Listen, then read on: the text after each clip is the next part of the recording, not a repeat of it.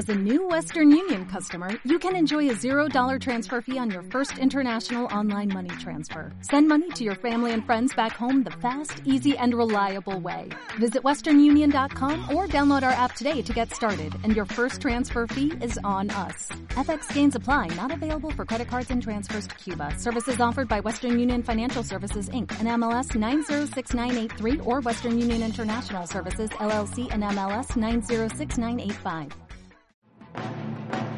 Hola, ¿qué tal? ¿Cómo están? Muy buenas tardes. Soy Eduardo Ruiz Sile, aquí en Grupo Fórmula, desde la bellísima y paradisíaca ciudad de Cancún. Estamos transmitiendo esta tarde eh, desde un hotel que la verdad sí me ha impresionado. Se llama el Hotel Secrets Divine. Muy bonito hotel, espectacular, gigantesco. Vamos a estar hablando de lo que es Cancún. 75% de ocupación, me dicen que hay pocos centros turísticos en el mundo que pudieran presumir que en un momento dado de recesión en varios países, problemas económicos, además no es temporada vacacional, 75% de ocupación. Qué bueno, ya comenté yo ayer que de acuerdo a un estudio que hizo la empresa de seguros Allianz, para el break que se van a tomar los gringos entre hoy y su Día de Acción de Gracias, Cancún es el segundo destino internacional que más visitarán después de... Eh, Punta Cana, allá en la Dominicana, arriba de París, arriba de Londres. También están Vallarta, está eh, Los Cabos. O sea, México sigue jalando turistas pese a todo. Y pues se aprobó el presupuesto, de esto vamos a estar hablando, porque el presupuesto, qué bárbaro, cómo ha levantado, cómo ha levantado inquietudes. Allá en México, saludo a Tere Vale, ¿cómo estás Tere? Pues me da verte, te oigo todavía con un poquitito de gripa, ¿verdad? No te oigo, Tere, habla más fuerte. Te digo que te oigo todavía con un poquito de gripa, pero allá se te va a quitar. Mira, o se me quita o, aquí me entierran, me tiran al agua y que me coman los charales. No, mejor que se te quite. Saludos a Venus Rey. Eduardo, ¿qué tal? Un abrazo hasta Cancún. Se ve padrísimo por allá, ¿eh? Se ve muy bonito. Y Bernardo Esparza, te saludo. Igualmente, Eduardo, un abrazo. Acá estamos. Bueno, ayer en la sede alterna de la Cámara de Diputados, en lo que era el Centro de Convenciones Vancomer, que ahora creo que se llama Centro de Convenciones Santa Fe, se reunieron los diputados federales. No llegaron los del PAN, los del PAN dijeron que no iban a llegar y no llegaron, pero los demás sí llegaron y aprobaron el presupuesto de egreso de la Federación para el año 2020. Desde ahorita, pues ya todo el mundo discutiendo, todo el mundo peleándose de entrada sí podemos decir de que hay reducciones y aumentos importantes para diferentes dependencias. A la Secretaría del Bienestar le subieron del proyecto de 173 mil millones a 181 mil millones. Estoy redondeando los números. La Secretaría de Hacienda de 21 mil a 24 mil millones. A la CEP de 325 mil a 326 mil. A la Secretaría de Desarrollo de 46 mil a 47 mil a la de Seguridad Pública Ciudadana de 59 mil a 60 mil. Pierden, pierden, les bajaron la lana del proyecto que decía 18 mil millones para la Fiscalía General de la República, se van a 16 mil 700. A la al Consejo de la Judicatura Federal de 60 mil 800 lo bajan a 59 mil 800. La Suprema Corte de Justicia de 5 mil a 4 mil 800 al Tribunal Electoral del Poder Judicial de la Federación de los 2.700 a los 2.650 y al INE de los 17.700 a los 16.600. Es unas bajas. a la cultura, a cultura le van a aumentar 150 millones de pesos. Eh, hay, hay gobernadores que están diciendo esto es el colmo, otros piden que haya calma, que haya tranquilidad. Coahuila, el, gobernador de Coahuila dice que en el presupuesto Coahuila sale tablas, el gobernador de Sinaloa, Quirino Ordaz, dice pues que, pues que todo está bien, que hay que mantener la calma. Los del PAN, pues ya lo dijimos, ellos dicen que no avalan el presupuesto porque no votaron por él, pues hubieran votado, señores del PAN. Nuevo León va a decir que el señor el señor gobernador el Pauni Capado de Nuevo León dice que van a reprochar a la Federación por recortes en el presupuesto de egresos, productores de Matamoros van a quedar fuera del presupuesto de egresos, bla bla bla. Coparmex obviamente está en contra. Qué lío por el presupuesto, queridos amigos. Y hubo un recorte, yo creo que sí hubo un recorte muy importante. Eh, se habla de en órganos autónomos nada más el recorte es de cuatro mil millones de pesos Y lo del INE, pues a mí me preocupa porque se agregan 6 millones más de electores el año que viene para prepararse para las elecciones intermedias. Hay elecciones Pues en sabes que el. INE va a tener que aprender a organizar elecciones más baratas, Tere, porque no puede ser que las elecciones en México sean las más caras del universo y de la galaxia y que, y que con todo y eso la elección presidencial pasado un 40% de abstencionismo.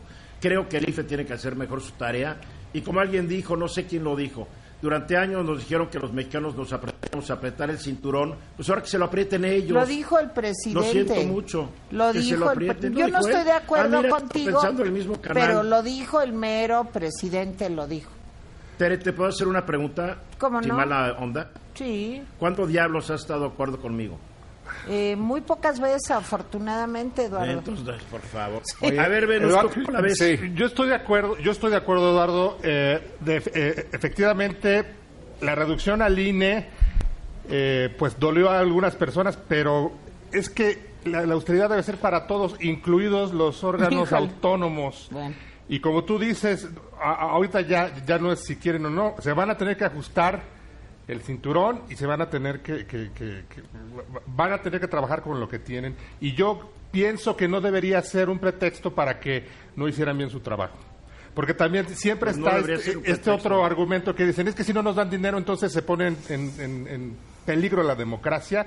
A mí me parece que eso El es problema, una- de ese, el, el- el problema de ese argumento es que nomás el 38% de los mexicanos creen en la democracia, el 62% no lo creen, entonces tienen que inventarse un nuevo argumento. Bernardino Esparza. Sí, fíjate Eduardo que ahí tienes un, a mí desde mi punto de vista en cuanto al presupuesto Instituto- Instituto Nacional Electoral, algo que hablas acerca de la democracia, yo creo que desde mi punto de vista al INE, al Instituto Nacional Electoral, le ha faltado mucho más allá convocar más a los ciudadanos, concientizar más a los ciudad- ciudadanos para que voten justamente en esto. Hablabas del abstencionismo. Entonces, esa parte creo que es importantísima, independientemente, por supuesto, de una reducción del presupuesto. Yo creo que el Instituto Nacional Electoral tendrá que hacer reajustes internos, ¿no? Para poder eh, cumplir con todas las funciones que constitucional y legalmente le obligan a cumplir. Creo que eso es bien importante entenderlo de esta manera. Mira, yo creo que se trata de... ¿Cuántas veces hemos criticado las campañas del INE que están diseñadas para retrasados mentales? Yo no, yo no. Realmente. ¿Cuántos? Sí, no. tú les entiendes, tal vez para tu nivel está bien, Sí, Tere, pero la verdad es que las campañas del INE exacto. son un insulto a la inteligencia de los mexicanos. No, Como Eduardo. que los señores que trabajan en el INE creen que los mexicanos somos tarados Perdóname. y nos hacen unas campañas de quinta. Aunque hables mucho... Claro, te a ti no te importa cómo tiren nuestros Te impuestos. quiero Tere. decir que de lo que se trata es de desmontar el Instituto Nacional Electoral. Y a mí no, eso no me se parece trata de eso, por muy favor. grave ya, y ya muy con, peligroso. Ya con ese Pero cuento, ya con ese cuento, mira, es como cantarle tangos a Gardel lo tuyo. Se trata de desmontar la democracia, por favor. No, para O sea, nada, ¿verdad? La gente que habla como Está tú bien. cree que los que no estamos de acuerdo con ustedes somos unos retrasados mentales. No, no. Estamos equivocados. Los únicos que tienen la razón son los terebalos del mundo. Terevales, por favor, Terevales. Valo Terevalos. no soy. Sí, no, y, y, Eduardo, yo pienso que no se, que no se vale, yo, yo con- lo digo con respeto, no se vale que se diga que porque no se les va a dar dinero eh, o el dinero que esperaba el INE, entonces ya está en peligro la democracia mexicana. No, yo creo que no. claro que no. Hay que Mira, apretar. a mí me encantaría que hicieran un análisis administrativo en el INE, que entrara un experto en procesos administrativos y a ver cuántos empleados le sobran al INE. Le sobran, Ajá. que están ahí cobrando sin hacer gran cosa. Sí, Porque cuando hay elección federal, la mayoría de la gente es temporal. Organizar un O sea que- proceso pero en fin. electoral tan grande es Bueno, muy ¿tú fácil. ¿estás de acuerdo que le hayan... eh, ¿están de acuerdo, ¿Estás de acuerdo que le hayan subido a la Secretaría de Educación Pública, Tere? Pues, Pues sí, ¿no? Te La diré. educación es la buena inversión. te diré. A la Secretaría de Seguridad Pública Ciudadana, que hasta el momento no ha dado una, ¿están de acuerdo que le suban? Sí, yo Sí, estoy de acuerdo, claro, por sí. supuesto. A la fiscalía Yo estoy- sí, pero hay que estás de exigirle- acuerdo que le hay que- bajen. A la fiscalía. Yo no estoy de acuerdo en que le hayan bajado. Ah, pues le bajaron. Yo no estoy de acuerdo, tampoco lo he dicho. Ahí estoy de acuerdo. ¿O tú no estás de acuerdo? Yo no estoy de acuerdo en eso. Yo sí estoy de acuerdo que no ah, le bajen. bueno, este, eh, somos polos opuestos, Eduardo. Ahorita todo lo que sea seguridad Ay, ay, vale ay. la pena que se aumente, sí. No, pero él está de que acuerdo mirar, con que se le son- baje. No, no dijo que no Sí. está de acuerdo. La verdad No, es que no, el no. del que presupuesto, está- No está de el presupuesto, Dije que no estaba de acuerdo, Tere. Sí. El presupuesto es un documento muy extenso. Lo que realmente yo no lo he visto, todo lo que tengo son diferentes reportes del presupuesto. Pero te- ya tenemos tarea para el sábado y el domingo, porque el lunes Sí. vamos a poder hablar con gran No, yo conocimiento sí de ya causa. lo vi, fíjate, 8 mil millones se van a Ah, sí. destinar a 800 los... 800 mil No, páginas. las 8 echaste mil en- millones se van a destinar a los programas asistenciales de los que Pues no sí, porque sabemos bien, ni a porque- quién porque se tú los no ves a los dan, pobres de este país desde ni la a burbuja en dónde que- llegan. Pues mira, tal vez tal vez los manejen con menos trácalas que los pritas que se largaron. Ok, sí, mejor la opacidad, Tal ¿verdad? vez. Pues, ¿Para qué queremos la transparencia? Mejor. Oye, la opacidad, el PRI fue el partido de la opacidad y el PAN siguió con lo mismo, Ay, por Eduardo, favor. de En veras, fin, ¿eh? Ya, voy a ver al mar. Regresamos después de este corte. sí, Adiós. mejor, mejor. Son las 3 de la tarde con 46 minutos hora del centro. Aquí en Cancún son las 4.46 porque está una hora adelantada. Y qué bueno que se hizo este cambio porque antes eh, a las 4 de la noche era de noche. Este es un lugar turístico. La gente quiere tomar el sol hasta las 4 de la tarde, caray. Pero aquí estamos de regreso y ya vi que Tere Vale. Tienes frío, Tere, ¿verdad? Ya te estoy viendo aquí en la imagen de, de mi monitor. Yo, yo no tengo frío. Te ves más abrigada que un pingüino. Oye, pero digo, ¿qué te pasa, eh? Digo, Es este es delgadito. Es No, delgadito. pero- No, pues pa- parece que traes como cuatro capas. Ay, Dios santo, pues solo que sea yo Drácula. Y bueno, podría ser eso sí. No, es que, pues mira, si eres friolenta no importa, nosotros lo entendemos, Tere. Pero no soy friolenta. Sí, sí, acaba de apagar el aire aquí, Nomás sí. es un trapito delgado. Pero no se mueren de la envidia, vean, vean mi, mi vista. ¿eh? Sí, Sí, qué, qué gusto, padre. ¿eh? Qué no, gusto y te agradecimos que nos hayas llevado mucho. No te has Gracias. portado bien, Tere, no te has portado bien. O sea, para Navidad, ¿crees que me lo merezca? No, en Navidad yo me voy de vacaciones, Tere, no te lo mereces tampoco. ¿Y no nos van a llevar? No, Tere. No, Tere. Qué barbaridad. Bueno, nomás les quiero recordar que estoy en este hotel que me dicen que está al 100% de ocupación. Es espectacular, yo no lo conocía, es un hotel que entras y todo es gigantesco. Hotel Secrets Divine. Por ahí les van a estar poniendo imágenes del hotel, creo, ¿verdad, Priscila? Van a estar poniendo imágenes. Sí, se ve muy impresionante. Y también quiero mencionar que aquí la segunda agencia más grande de turismo de agencia de viaje local aquí en Cancún, Best Day, es la que se encargó de traer a todo el equipo de Grupo Fórmula que estamos aquí, porque son un de gente, ¿eh? no cree que yo llego y me siento. Ahí veo Agustín ahí con los sonidos y todo el mundo ahí trabajando y está bien, aquí está Priscila llevando la producción eh, eh, coordinada con... Ahí te hablan, Tere. ¿No lo oíste? Sí, ya se oye Sí. caracol. Es el llamado de mis ancestros. Mira, Hijo, pero ¿cómo insisten, Tere? sí. A ver, el presidente Andrés Manuel López Obrador firmó un acuerdo que se llama Por la Igualdad, Pro Igualdad 2019-2024. ¿De qué se trata, Tere Vale? Bueno, pues mira, a mí me dio gusto que se firmara este acuerdo. No puedo creer lo que estoy oyendo. No, no, cálmate, cálmate. Tú, espérate. Venus, tú puedes... No, estoy, ¿Crees? No, no, no, estoy no, impactado. No, Estamos cante- impactados aquí, no estamos canten impactados. victoria, no ¿Eh? canten victoria. Mira, me dio gusto porque qué bueno que se pone atención a un tema que es tan importante pues para el 52% de la población, que somos las mujeres. Ustedes saben que hay más mujeres que hombres, aunque nos tratan con una enorme desigualdad todavía, pero sí hay más mujeres que hombres. Numéricamente somos más. Yo no entiendo, Tere. Yo te trato de igual a igual y la gente me dice que te trato mal. Bueno, No. pero es que yo no soy, digamos, yo no soy muy normal que digamos, entonces soy un poco extraña, ¿verdad? Pero bueno, ver, ahí- pero- ahí les va.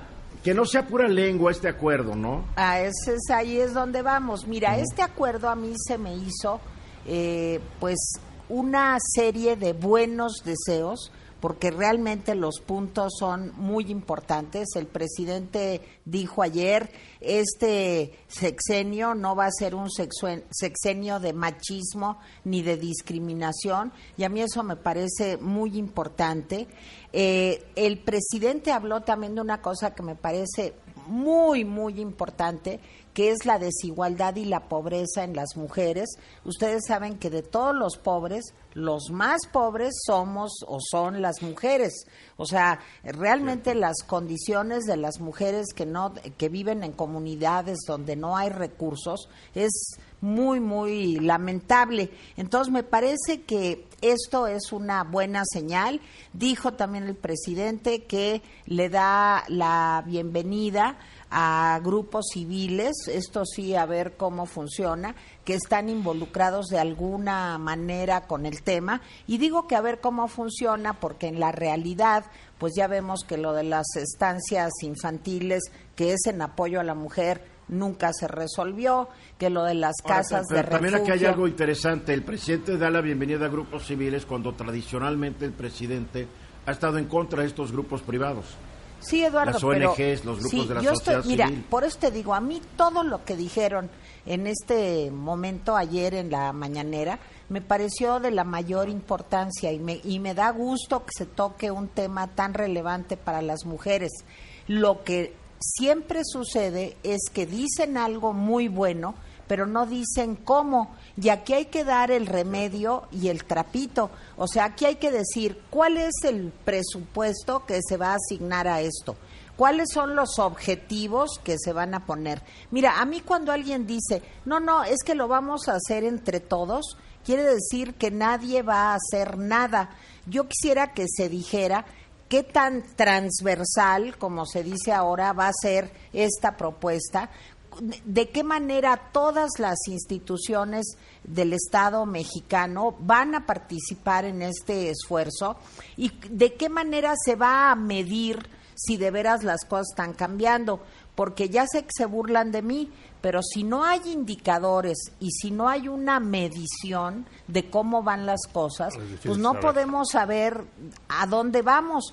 Por eso me molestó lo de la discrecionalidad del apoyo a los programas asistenciales, porque no tienes medición, no sabes si están llegando, si no, a quién, cuánto, qué tanto han mejorado las cosas Pues para esa es la estas próxima, personas. esa debe ser una- un capítulo nuevo en la agenda. Hay que exigir que se den a conocer esos datos, ¿ves? Bueno, entonces mira, yo creo que esto es importante, pero que vamos a estar muy atentos porque ayer dijeron en la mañanera que la semana entrante se va a presentar ya como un proyecto, lo que es realmente una estrategia que tenga una planificación adecuada para poder llegar a cumplir pues todos estos buenos deseos. Si la semana entrante no hay presupuesto, no hay metas, no hay objetivos, no hay mediciones y evaluaciones, pues creo que se va a quedar solamente en las buenas intenciones y no va a llegar absolutamente a nada, ¿no?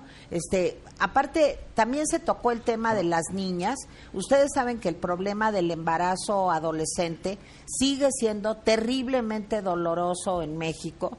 Este, muchas niñas eh, desgraciadamente se convierten en mamás por violaciones, incluso por violaciones lo más frecuente por personas cercanas a ellas de la misma familia y ojalá de veras se tomen medidas para tratar de hacer la difusión correcta, la prevención adecuada y la medición que permita saber si vamos hacia adelante o no. Oye, Tere, Eduardo, nada más para complementar lo que comenta también Tere en la otra parte, porque ella decía la planeación y ojalá dice que pronto se tenga todo esto. Veo que en el documento también anteriormente en las 32 entidades federativas se realizaron foros, es decir, ya hay algo trabajado atrás. Me supongo que ya están planeando, ya están teniendo y ya tendrán muy prontamente un documento en donde se va a desarrollar todo este tipo de estrategia. Sí, Pues ojalá que no se quede en puro taco de lengua. Ya nos tenemos que ir a los mensajes, mis queridos amigos. Bueno. Vamos y regresamos porque hablando del tema de mujeres, el presidente envía una terna donde aparecen tres mujeres. Una de ellas será próxima ministra de la Suprema Corte de Justicia de la Nación, Bernardino. Eso nos lo vas a platicar. Lo platicamos a ratito, regresando del corte, Eduardo. Regresamos. adiós. Aquí estamos de regreso, nomás para que se den una idea de, de este lugar donde estamos esta tarde, este hotel que se llama Secrets Divine. T-H-E-V-I-N, no Divine de divino, es Divine la viña. Muy bonito lugar, creo. Ahí tenemos unas imágenes que acabamos de grabar, nada más para, para que se muera de la envidia Tere vale más que nada, porque Bernardino y Venus ya superaron esos, esas emociones primitivas. No, yo no me muero veo, de la envidia del cuerpazo de la chava. De ese sí me muero de la envidia. Bueno, pues ponte a, ponte a hacer ejercicio. Exacto, Tere. a mi edad voy a hacer eso. Me voy a volver un atleta. No, pero vean, ve, eh, es un edificio espectacular, ¿eh? La Sí, verdad se que ve está muy bien. padrísimo. Sí, Está las chavas también están guapas, no se puede negar. Espectacular. Está muy, muy, muy agradable. Qué muy bonito agradable. está. Mira, tiene piano. Sí, es impresionante. Es que lo que tiene Cancún es que sigue evolucionando, es muy, es muy curioso. Ya iba cuarenta y tantos años evolucionando, ¿no? Nuevos edificios, nuevas construcciones, etcétera, etcétera. Mira, Está padre, tienen gusta. espresso en los cuartos. Tienen Claro. espresso. Ya, Todo ya- rico, sí. ya me tomé uno. Y George Clooney no anda uno. por ahí. George Sí, lo vi Clooney. hace rato, vamos a, vamos a cenar con él. Ah, Tiene ahora sí los alcanzo. ¿eh? Al primer avión, Tere. Exacto. A ver, tres nombres ha propuesto el presidente para ocupar una vacante en la Suprema Corte de Justicia de la Nación, que es la vacante que dejó, creo, Eduardo Medina Mora. Ellas son la actual directora del Servicio de Administración Tributaria del SAT, Margarita, Margarita Ríos Farjat, que hay que decirlo, ha hecho una estupendísima labor al frente del SAT. Han estado ganando juicios, mientras antes el SAT perdía los juicios, ahora los están ganando. Está la académica Laura Magaloni Kerpel y la actual subsecretaria de Gobernación Diana Álvarez Mauri. A ver, platícanos de esto, Bernardino, que este es tu fuerte. Pues mira, Eduardo, ya está la propuesta. eh, no sabemos hasta ahora porque no se ha publicado si, si ya llegó, al menos no tengo la información, si ya llegó al Senado para que en principio los senadores empiecen a evaluar el currículum y empiecen a ver pues, posiblemente quién de ellas tres sea la mejor candidata a ocupar, como tú bien lo dijiste, el cargo de ministro ministra de la Suprema Corte de Justicia que dejó Eduardo Medina Mora hace unos días. Entonces, esto ya está en este proceso. Yo creo que es bien importante que la Suprema Corte de Justicia de la Nación, Eduardo, tenga a todos sus integrantes, a sus 11 integrantes. Eh, acordémonos que pues ya estamos cerrando el año, ya está cerrándose el proceso legislativo y el próximo 15 de diciembre pues se termina este, este periodo ordinario de sesiones. Entonces, a mi parecer, tendría que estar ya pues eh, pronto, antes del 15 de diciembre, designada la nueva ministra de estas tres eh, personas que ha presentado el presidente de la República. Hoy actualmente la mm, Suprema Corte de Justicia de la Nación tiene dos mujeres ministras, ¿no? Una de ellas es Norma Lucía Piña Hernández y la otra es la ministra Yasmín Esquivel. Entonces, pues con ella serían se tiene que tener igualdad, ¿no? tendrían que tener esa paridad sobre todas las cosas. Son Sí, 11, claro, pues tendría claro. que haber 5 y 6 o 6 y 5 en este caso, pero bueno. A en ver, este- rápidamente, yo voy a leer brevemente los currícula de cada Sí. una de ellas y tú nos dices cuál te gusta más, Bernardino. Ok. Y Venus también nos va a decir, y Tere también. A ver, Ok. Margarita Ríos Farjat es abogada por la Facultad de Derecho y Ciencias Sociales de la Universidad Autónoma de Nuevo León. Su familia sigue allá en Monterrey. Es doctora en Política Pública por la Escuela de Gobierno y Transformación Pública del Tecnológico Monterrey. Trabajó del 96 al 99 el Poder Judicial de la, forma- de la Federación. Conformó el colectivo Coalición Anticorrupción para adoptar e implementar el sistema estatal anticorrupción en Nuevo León. Y del 5 de diciembre para acá es directora del SAT. Y también antes de venir al SAT también tenía su práctica privada. Diana Álvarez Mauri es licenciada en Derecho por el ITAM y se graduó de la maestría de Administración de Empresa en la Universidad de las Américas, Ciudad de México. Es catedrática por más de 15 años en las materias de Derecho Constitucional, Garantías Individu- Individuales, Teoría del Estado, Sistema Político y Legislación Electoral. Fue asesora del Consejo General del IFE y fue cofundadora del Instituto para la Promoción de la Cultura Cívica. Ana Laura Magaloni Kerpel, licenciada en Derecho por el ITAM, doctora en Derecho por la Universidad Autónoma de Madrid, profesora investigadora del CIDE, pertenece al Sistema Nacional de Investigadores. Esos son los currículums breves de cada una de ellas. A ver, Bernardino, ¿cuál es tu gallina? Eh, eh, Eduardo, desde mi punto de vista, por supuesto que las tres son muy buenas candidatas, con la trayectoria que ya has mencionado y con el currículum que al menos está mostrando. Pero en lo particular yo quisiera pensar que una de ellas que tiene muy buena carrera es la actual directora del Servicio de Administración Tributaria, que es justamente Margarita Ríos Vargat. Y hay un tema muy interesante, aunque no, no deja muy claro dentro de su currículum, que dice que del 96 al 99 trabajó en el Poder Judicial, simplemente se desempeñó como trabajadora, no sé qué cargo haya tenido, pero sí es importante. No, no tengo los datos, no tengo los datos amplios todavía. Yo tampoco los tengo en esa parte, Para- pero si trabajó en el Poder Judicial, Bien. desde mi punto de vista, Eduardo, me parece que conoce muy bien también cómo se eh, eh, está institucionalizado el Poder Judicial y cuál es eh, el desempeño que tendría que hacerlo en este caso como ministra. Ese es un punto de vista personal Bien. y me parece a mí que Muy es la más idónea Venus, en a este ti, caso. Venus, tú, Mira, Venus, Eduardo, tú también eres abogado. a mí las tres me gustan, las tres me Ándale. parece No, que no, son... ya. Te viste muy cobarde, te viste muy sacatón. No, pues déjate, déjate, déjate, déjate, digo, Híjole, espérame. Hay las tres. Yo creo que Claro, cualquiera para de las que tres que haría tengas un- un pleito y llegues ahí. ¿Cuál- las, harían un gran trabajo. Las tres tienen las, las credenciales para ocupar el cargo y las tres harían un gran nivel. Eh, si tú me preguntas, tal vez me inclinaría por la cuestión académica de Ana Laura Magaloni, pero la que quede de las tres, wow. Aquí sí no, les- no, no creo que se le pueda criticar al presidente esta propuesta, aun cuando Ay, ay, una ay. de ellas sea subsecretaria de gobernación, eso tampoco la descalifica para ocupar el cargo, ¿eh? Tere Vale, Para mí, desde luego, sin duda, es la señora Ana Laura Magaloni. O sea, me parece una mujer muy inteligente, muy seria, me parece una académica con un prestigio fuera de toda duda.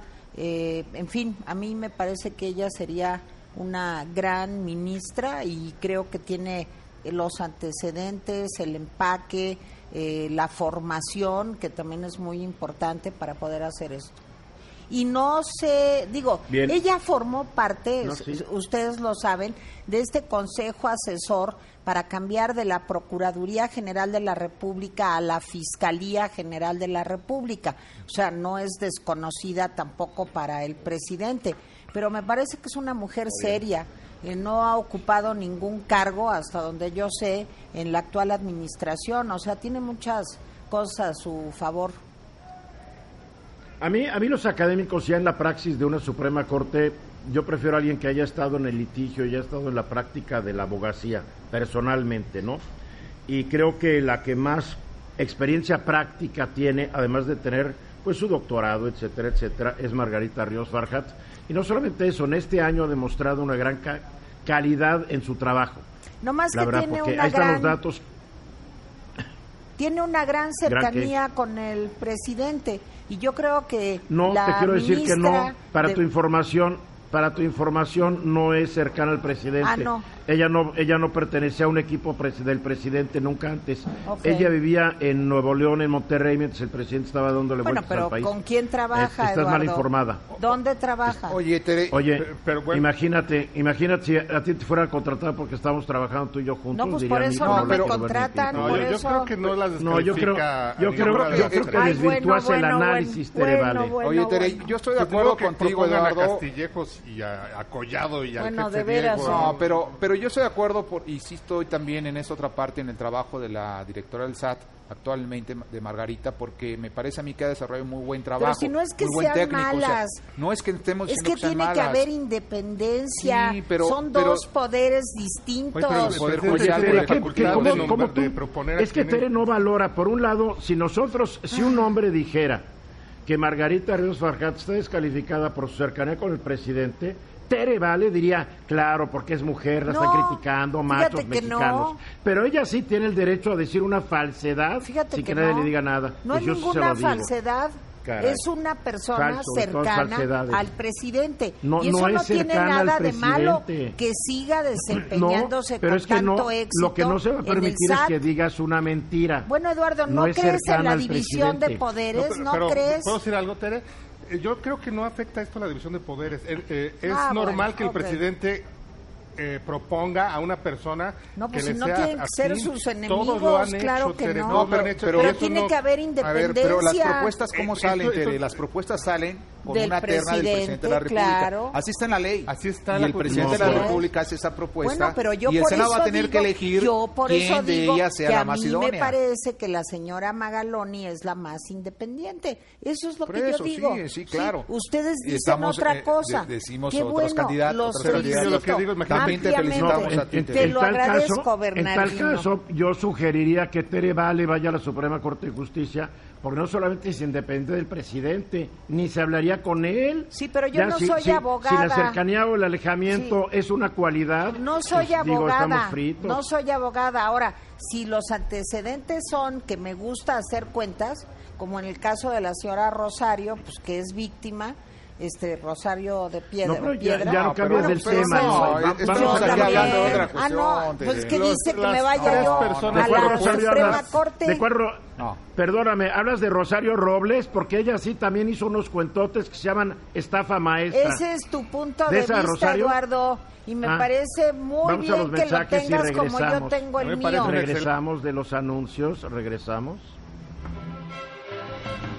Y aquí estamos ya de regreso desde Cancún, Quintana Roo. 75% de ocupación para una temporada baja. El segundo destino para los viajeros del break que se toman los gringos entre este sábado y el Día de Acción de Gracias el jueves. Muchos se van de vacaciones. Primero van a la República Dominicana, Puerto Cana, y después Cancún. Y el año pasado, primer lugar Cancún, entonces hay que recuperar ese lugar.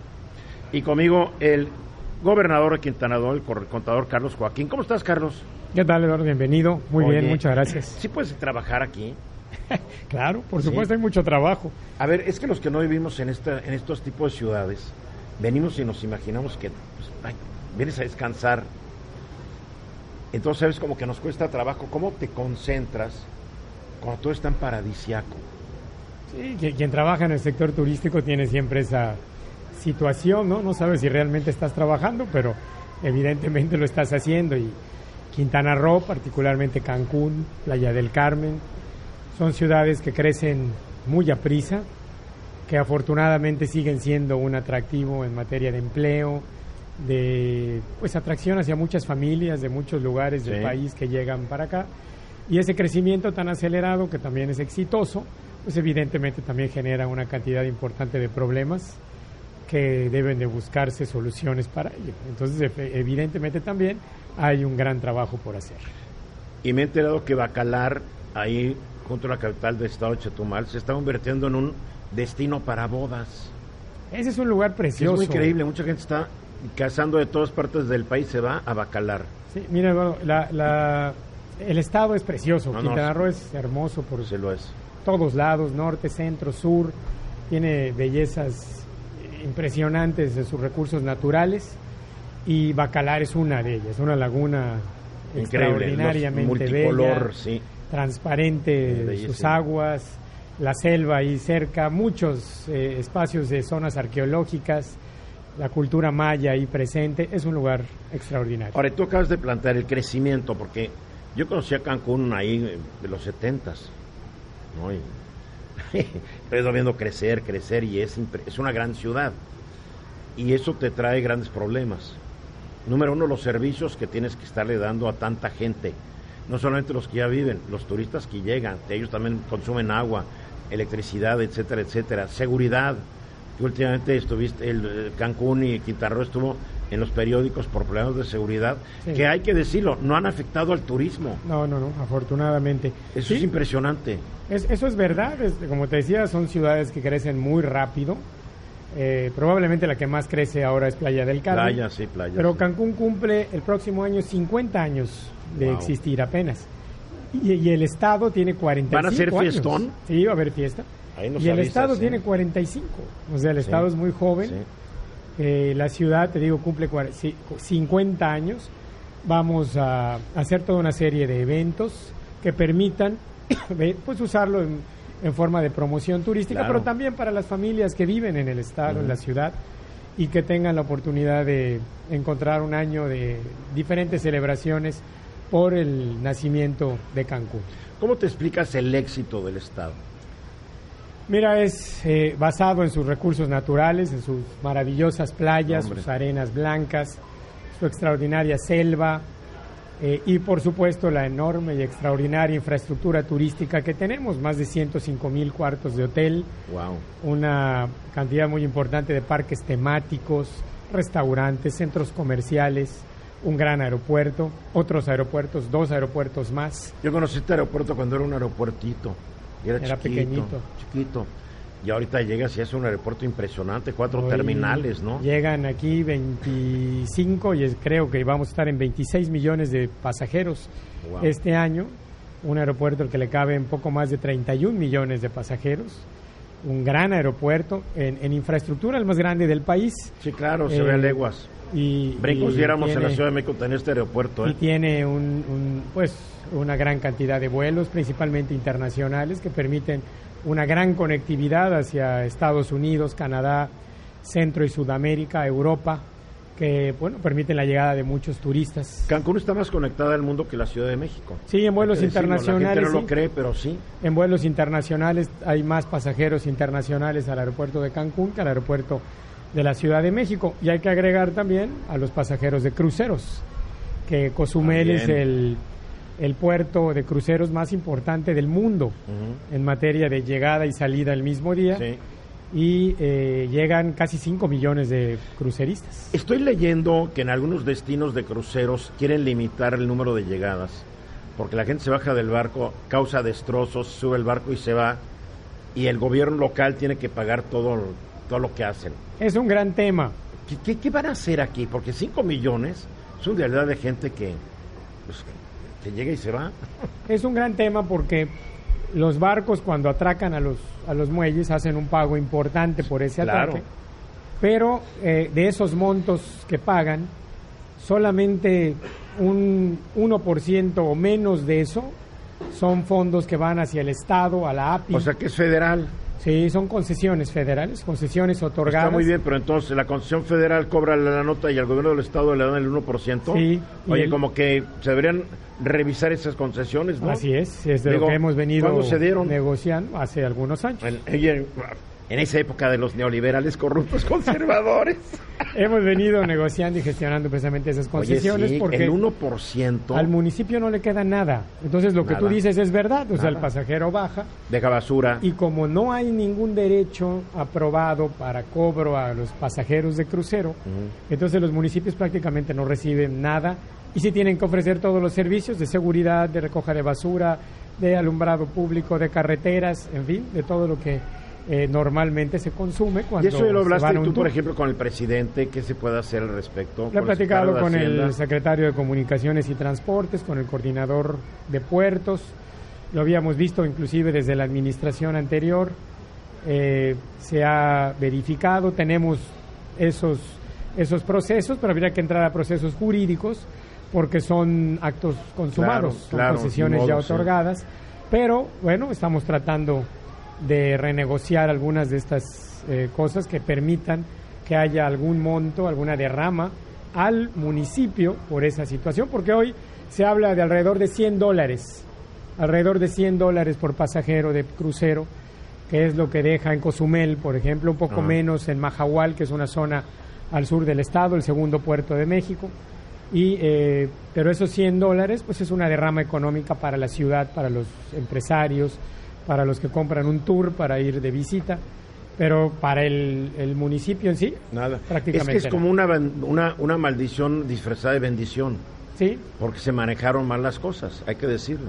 así es. Se otorgaron concesiones leoninas, pero para el concesionario, no para, para el las, Estado. Las navieras Eduardo, dicen, yo, yo pago una cantidad. Claro. Más o menos un atraque cuesta alrededor de un millón de pesos, poco más de un millón de pesos. Menos de 80 mil son los que llegan al Estado. Es ridículo. Es, es. ridículo. ¿Cuál es el futuro de Quintana Roo? Porque obviamente el turismo, pero tiene que ver otras cosas. ¿no? Sí, fíjate que ha sido una de las eh, metas que nos hemos propuesto, buscar la diversificación económica, principalmente hacia la zona centro y sur del Estado, porque el crecimiento de Quintana Roo no es parejo. Ujú. Crecemos mucho de Tulum para acá, Sí. o sea, del centro hacia el norte. Eh, ahí es donde está la mayor cantidad de los cuartos hoteleros, donde llega la mayor cantidad de los turistas. Hacia la zona centro y sur la situación cambia y aunque hay lugares muy muy agradables, muy bellos, como lo es Bacalar, como Hombre. lo es Majahual, el propio Chetumal, parte de la historia de Quintana Roo está en Felipe Carrillo Puerto. Claro. Eh, pero pues ahí el crecimiento es mucho más bajo.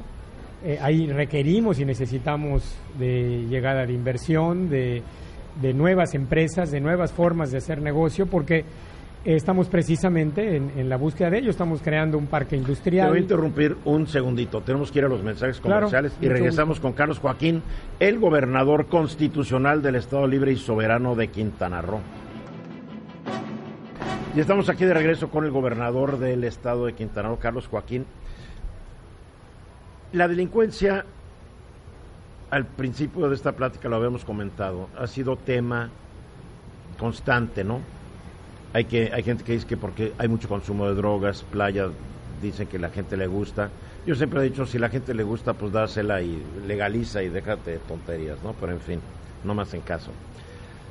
Pero, ¿realmente te hacen justicia los números? Cuando dicen que estás en el quinto lugar en tasa de homicidios, por, que son tantos homicidios por 100.000 habitantes. No, no. Y, y comentaba hace un momento, Eduardo, de evidentemente, como decía hace un rato, el crecimiento de nuestras ciudades es aceleradísimo. ¿Sabes cuánta gente hay en Cancún ahorita? Yo calculo que poco más de un millón de habitantes. Y es un cálculo. Y, el, te vas a los datos del censo y hay menos de 600 mil. Ah, no, el censo, digo. Pero esos son los números que se toman. Entonces toman un número que es un censo que se hizo hace 10 años o un conteo que se hizo hace 5. Sí tengo ciudades como Playa del Carmen que crecen al 20% cada año, es decir, cuando llega el cuarto año tienen casi ya el doble de habitantes que cuando se hizo el conteo. No es considerado para para, los presupuestos, sí. en las ni, para, ni para el presupuesto. En las fórmulas de presupuesto no nos llega porque el recurso de esa gente está en los estados de donde vienen, no donde están viviendo, que es aquí. Y en el caso particular de los del número de homicidios por cada 100.000 habitantes, esto no se considera, y tampoco el número de turistas que tenemos a diario. Si tenemos alrededor de 100.000 cuartos hoteleros con un 80% promedio de ocupación en base doble, pues tengo 160.000 personas adicionales. Más los que se bajan del barco. Más los 20.000, 18.000 que se bajan todos los días de los barcos en el estado que no están considerados. O sea, tienes 200, una, una población de 200 mil diario. Más o menos, 200 mil personas adicionales a todas las familias que de por sí ya están en números mucho más altos que los que dicen los números reales. Sí. O sea, ellos también hay que cuidarlos y también hay que hacer vigilancia y que también hay que hacer todo el trabajo que se tiene que hacer de seguridad. Ahora, con el nuevo presidente, López Obrador es el primer presidente del sur de México desde Porfirio Díaz tú sientes, y yo siento, que cuando él habla del desarrollo se está enfocando en el sur, en la península de Yucatán, en Oaxaca, en Chiapas, en Tabasco, Guerrero tal vez. Eso es como que su prioridad. ¿Cómo se va a beneficiar Quintana Roo de estos planes del presidente, el tren Maya, muchas otras cosas? Sí, eh, cuando se habla del desarrollo hacia el sur-sureste, pues sí, efectivamente Quintana Roo es el estado de todo el sur-sureste que que crece, Yucatán también un poco. Y como tú lo dijiste, una zona, porque el sur del estado ahí ves el norte-sur otra vez marcado. Es solamente la parte norte de Quintana Y no debería ser. La que tiene ese, ese crecimiento. Eh, y bueno, sí nos vemos de alguna manera, eh, digamos, beneficiados con las inversiones de las que se habla para la zona sur-sureste. Porque realmente en proyectos, recursos, ahora que revisábamos el presupuesto, pues no. ¿Cómo les fue a propósito? No, no, no, muy bien. Eh, aunque se, le redujeron los hay algunos incrementos, se ven algunos incrementos en términos reales. No tenemos crecimiento, o sea, al aplicar inflación no, no la tenemos. Prácticamente no tenemos proyectos de infraestructura. fuera, del, fuera del tren Maya. Fuera del tren Maya, que tiene muy poco en el próximo año. El tren Maya en el presupuesto trae alrededor de 2.500 millones de pesos. Eh, eh, casi, casi no tenemos proyectos eh, dentro ¿Qué hacer? ¿Qué hacer? Pues hemos venido gestionando. la economía local. Hemos venido gestionando con eh, la Secretaría de Hacienda, con las diversas secretarías de Estado. creo que podemos alcanzar algunos proyectos adicionales, pero no, no reflejados dentro del propio presupuesto. En materia de participaciones y aportaciones, te digo, sí tenemos un pequeño crecimiento. Pero debajo de la inflación Sí, y, y, bueno, Quintana Roo afortunadamente, Eduardo, es de los estados que eh, la mayor, bueno, una parte importante de sus ingresos los genera de sí mismos propios. Eh, casi un 23, 24% de los ingresos son de ingresos propios. Y eso pues nos ayuda y nos apoya mucho para seguir adelante. La inversión privada será fundamental, el trabajo en conjunto con los municipios será fundamental. Eh, y, y, bueno, yo espero que tengamos todavía buenos resultados. Yo espero que todavía las gestiones tengan más allá de lo que el presupuesto dice y que tengamos la oportunidad de tener algunos recursos más. Erico, yo veo estos hotelotes por todos lados. Me imagino que han de pagar una buena lana por el predial, ¿no? Sí, cómo no. Y es uno de los temas que hemos venido hablando con los presidentes municipales. Que lo cobren. La mejora de, sus catastros, la búsqueda de mejorar su recaudación propia. Y actualizarlos, ¿no? Porque de repente te enteras que un, un hotel está pagando como cuando había una choza. Y aplicar bien la ley y los, impuestos que eh, más eh, aportan a los ingresos del Estado son el impuesto a la nómina, el impuesto al hospedaje, que bueno, aquí es fundamental y muy alto, importante, y es el que nos permite salir adelante y hay que buscar cobrarlo bien, eh, eh, hacer una revisión mayor de, esos pagos para poder tener una mejor recaudación. ¿Qué más se puede hacer en Quintana Roo para no depender tanto del turismo?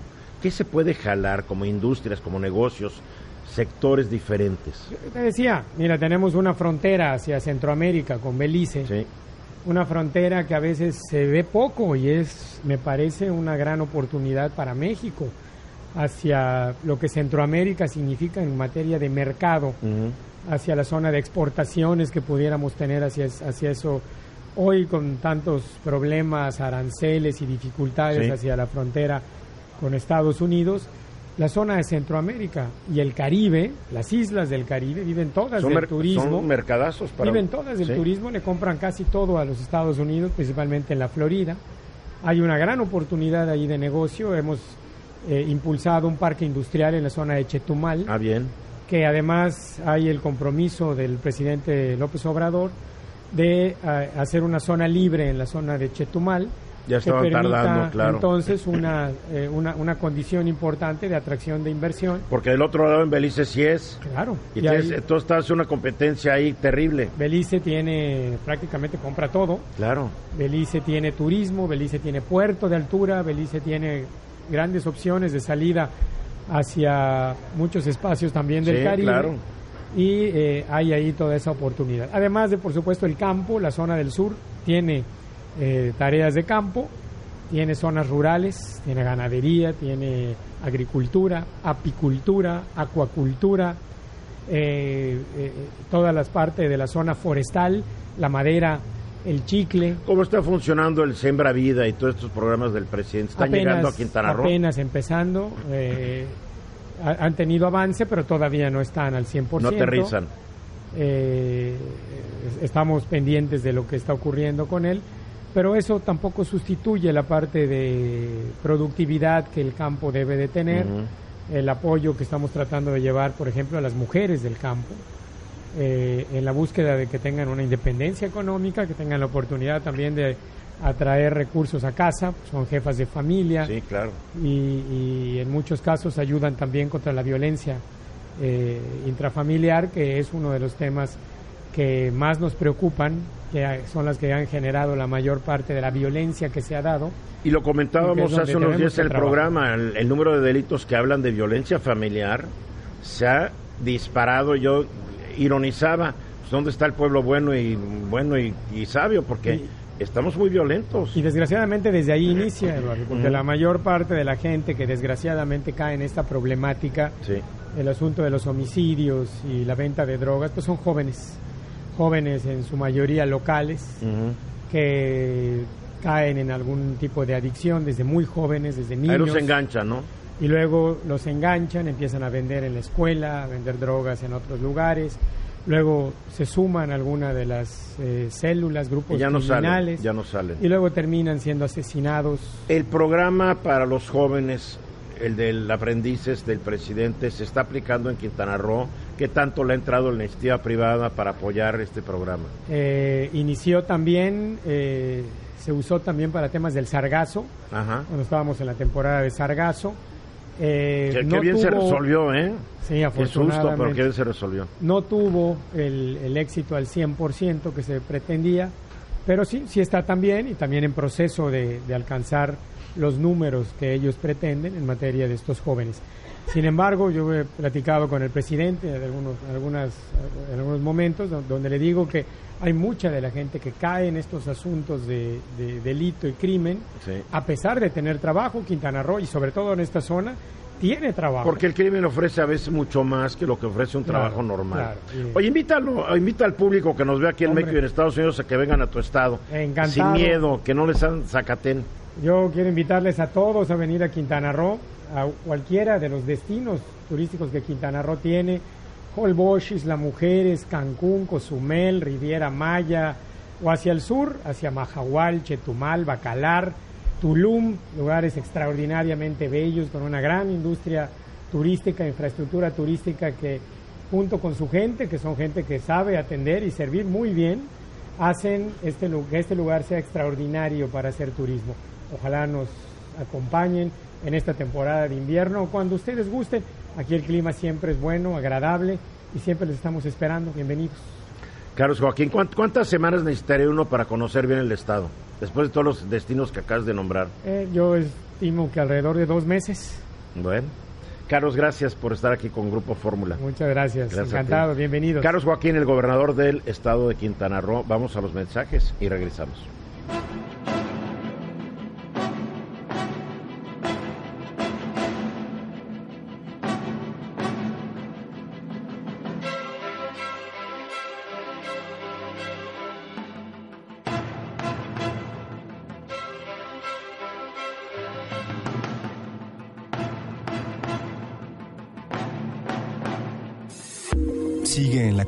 Con Eduardo Ruiz Gili.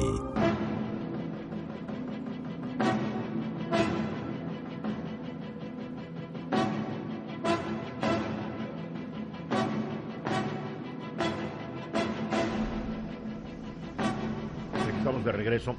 Estamos en Cancún porque estamos festejando los 25 años que empezó a transmitir Fórmula Cancún. Yo me acuerdo de esos días yo ya, ya, llevaba yo cinco años en Grupo Fórmula cuando empezaron a transmitir aquí en Cancún.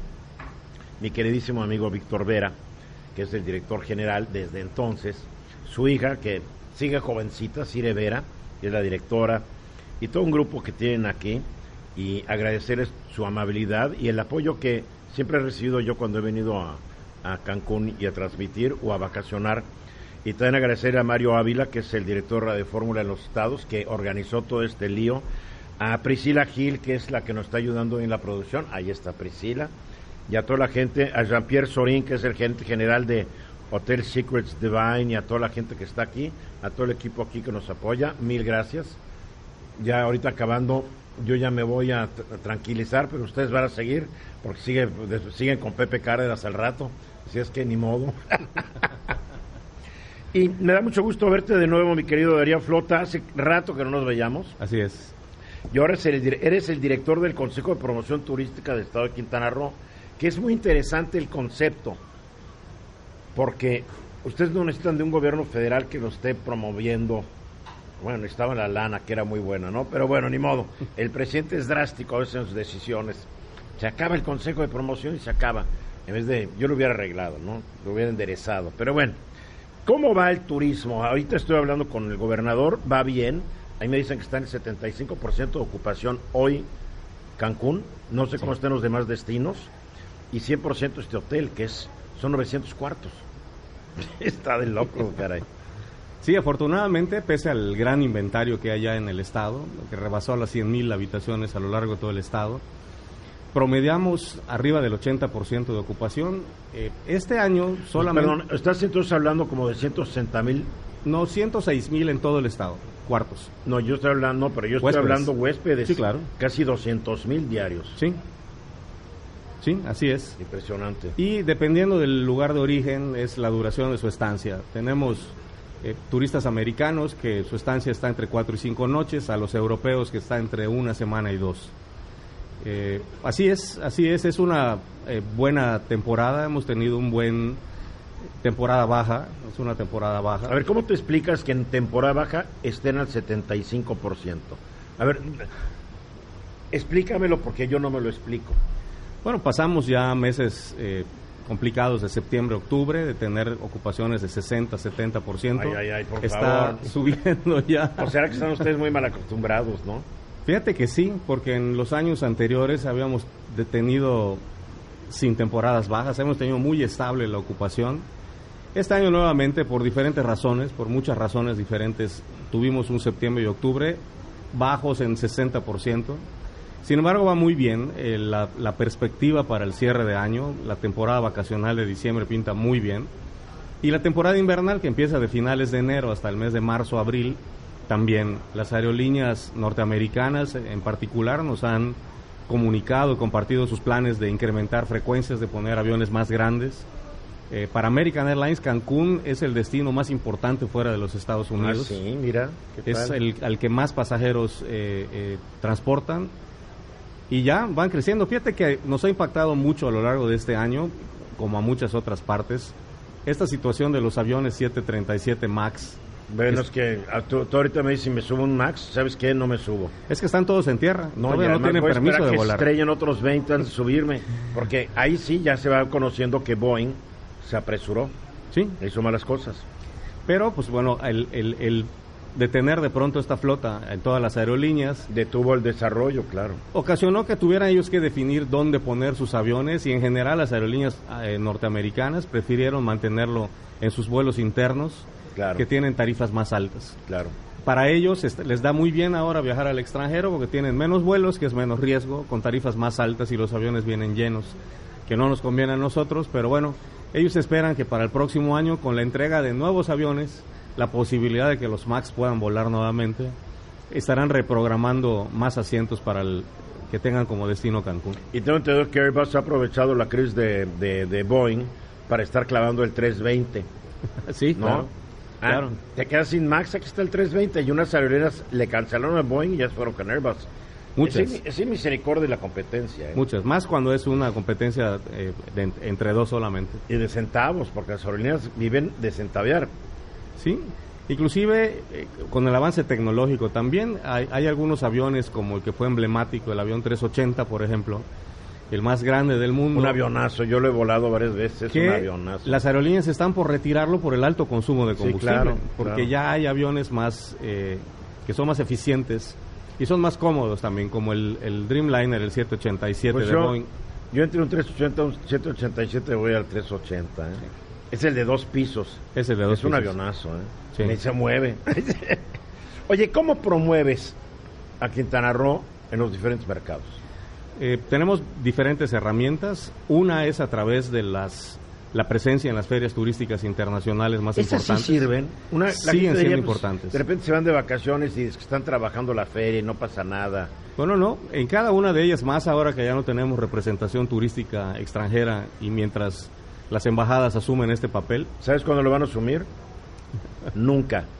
Nunca, porque no son, em- no son empresarios, no son promotores, son diplomáticos. por eso es que mientras eso sucede, nos toca a nosotros eh, Claro. ir a conocer el pulso directo Claro. de lo que sucede localmente. ¿Quiénes son las aerolíneas, los jugadores, los turoperadores, las agencias que están moviendo el, el turismo? En Inglaterra acaba de suceder. Quebró ¿Qué una de las empresas más prestigiosas en el turismo, que era Thomas Cook. Sí. Y eh, pues el impacto que eso tenía... eh, Hubo pasajeros saber. aquí, se quedaron aquí Sí, varados, claro. ¿no? Sí. Sí, Sin embargo, el gobierno británico al día siguiente organizó vuelos de, de rescate, charteó algunos aviones para llevarlos de regreso. Increíble. El seguro que cubría a los viajeros ingleses aseguraba su regreso y a los que no habían viajado les regresaron su dinero. Bien, bueno, es, es ser Bueno, cumplidores. ir a las ferias es una herramienta, otra herramienta es trabajar mucho con los turoperadores, con las agencias de viajes en campañas conjuntas. Antes eran tripartitas porque participaba el gobierno federal, ahora son bipartitas con la mitad del dinero. Pero estamos trabajando mucho en el tema digital, sobre todo, eh, en la creación de este Consejo de Promoción Turística, que fue una decisión del gobernador, crear una sola oficina de promoción para todo el Porque estado. eran cinco antes, ¿no? Fueron cinco originalmente, Ay, sí Dios mío. Ya, ya, ya. y el eficientar el uso del dinero que había para apoyar a los destinos menos conocidos. Por eso hoy eh, hay buenos números en la ocupación tanto en Bacalar como en Chetumal como en Holbox, que eran lugares poco conocidos o poco promocionados también. Y eh, bueno, pues eso es, eso es la tarea que el Consejo está haciendo. Estamos desarrollando para 11 destinos que hay en el estado, desde Holbox hasta Chetumal, eh, una estrategia para cada uno de ellos, cuáles son sus atractivos, a qué público van dirigidos. Unos son más para turismo nacional, otros son para turismo más activos, otros más A ver, románticos. platícame cuáles son para el turismo nacional, porque siempre está esta imagen que Quintana Roo es para los extranjeros. Bueno, todo Quintana Roo es para los nacionales. Fíjate que es más de la tercera parte de los visitantes eh, totales son mexicanos. Eh, pues debería, ser, debería ser al revés. De hecho, ya es el segundo mercado en importancia después de Estados Unidos, ya rebasó a Canadá. El mercado mexicano año con año, sigue creciendo y el mercado mexicano además es un mercado que cubre todos los perfiles económicos. Es que está, pero la idea es de que siempre es muy caro. Y yo siempre digo, no, hay 20 mil diferentes lugares donde se puede uno quedar. Claro, eh, tanto en Cancún como en Riviera Maya, que son los lugares caros, digamos, por Sí. la fama, hay alternativas de hospedaje No sé. en diferentes presupuestos. Hasta Pero. Holbox, Isla Mujeres, Cozumel, Tulum, Puerto Morelos y los que mencionaba el gobernador, Mahahual, Bacalar y Chetumal, son alternativas que... Fíjate que ya hay un vuelo directo de Guadalajara a Chetumal, por Qué ejemplo. buena onda, qué padre. Hay un vuelo directo que ha resultado muy exitoso y la gente de Guadalajara ha encontrado la manera de disfrutar un lugar distinto. Es paradisiaco. Sí, Es para- paradisiaco. Ya nos tenemos que ir, ya nos vamos, gracias. Oye, qué gusto verte nuevamente. Cada vez que haya algo nuevo, interesante, platícanoslo. Con mucho gusto. Darío, Bienvenido. gracias. Lástima que no te acompañó el resto de tu equipo a disfrutar de Sí, este Tere, paisaje. Tere Vale no le gusta esto. No, sí le gusta. Darío Flota es director del Consejo de Promoción Turística de Quintana Roo. Mil gracias. Gracias, Eduardo. Y por hoy es todo, ya nos vamos. Ya son minutos, faltan para que sean ya las 5 de la tarde, hora del centro. Soy Eduardo Ruiz Gili. Grupo Fórmula presentó a Eduardo Ruiz Gili en el único noticiario que deja que sus oídos le abran los ojos.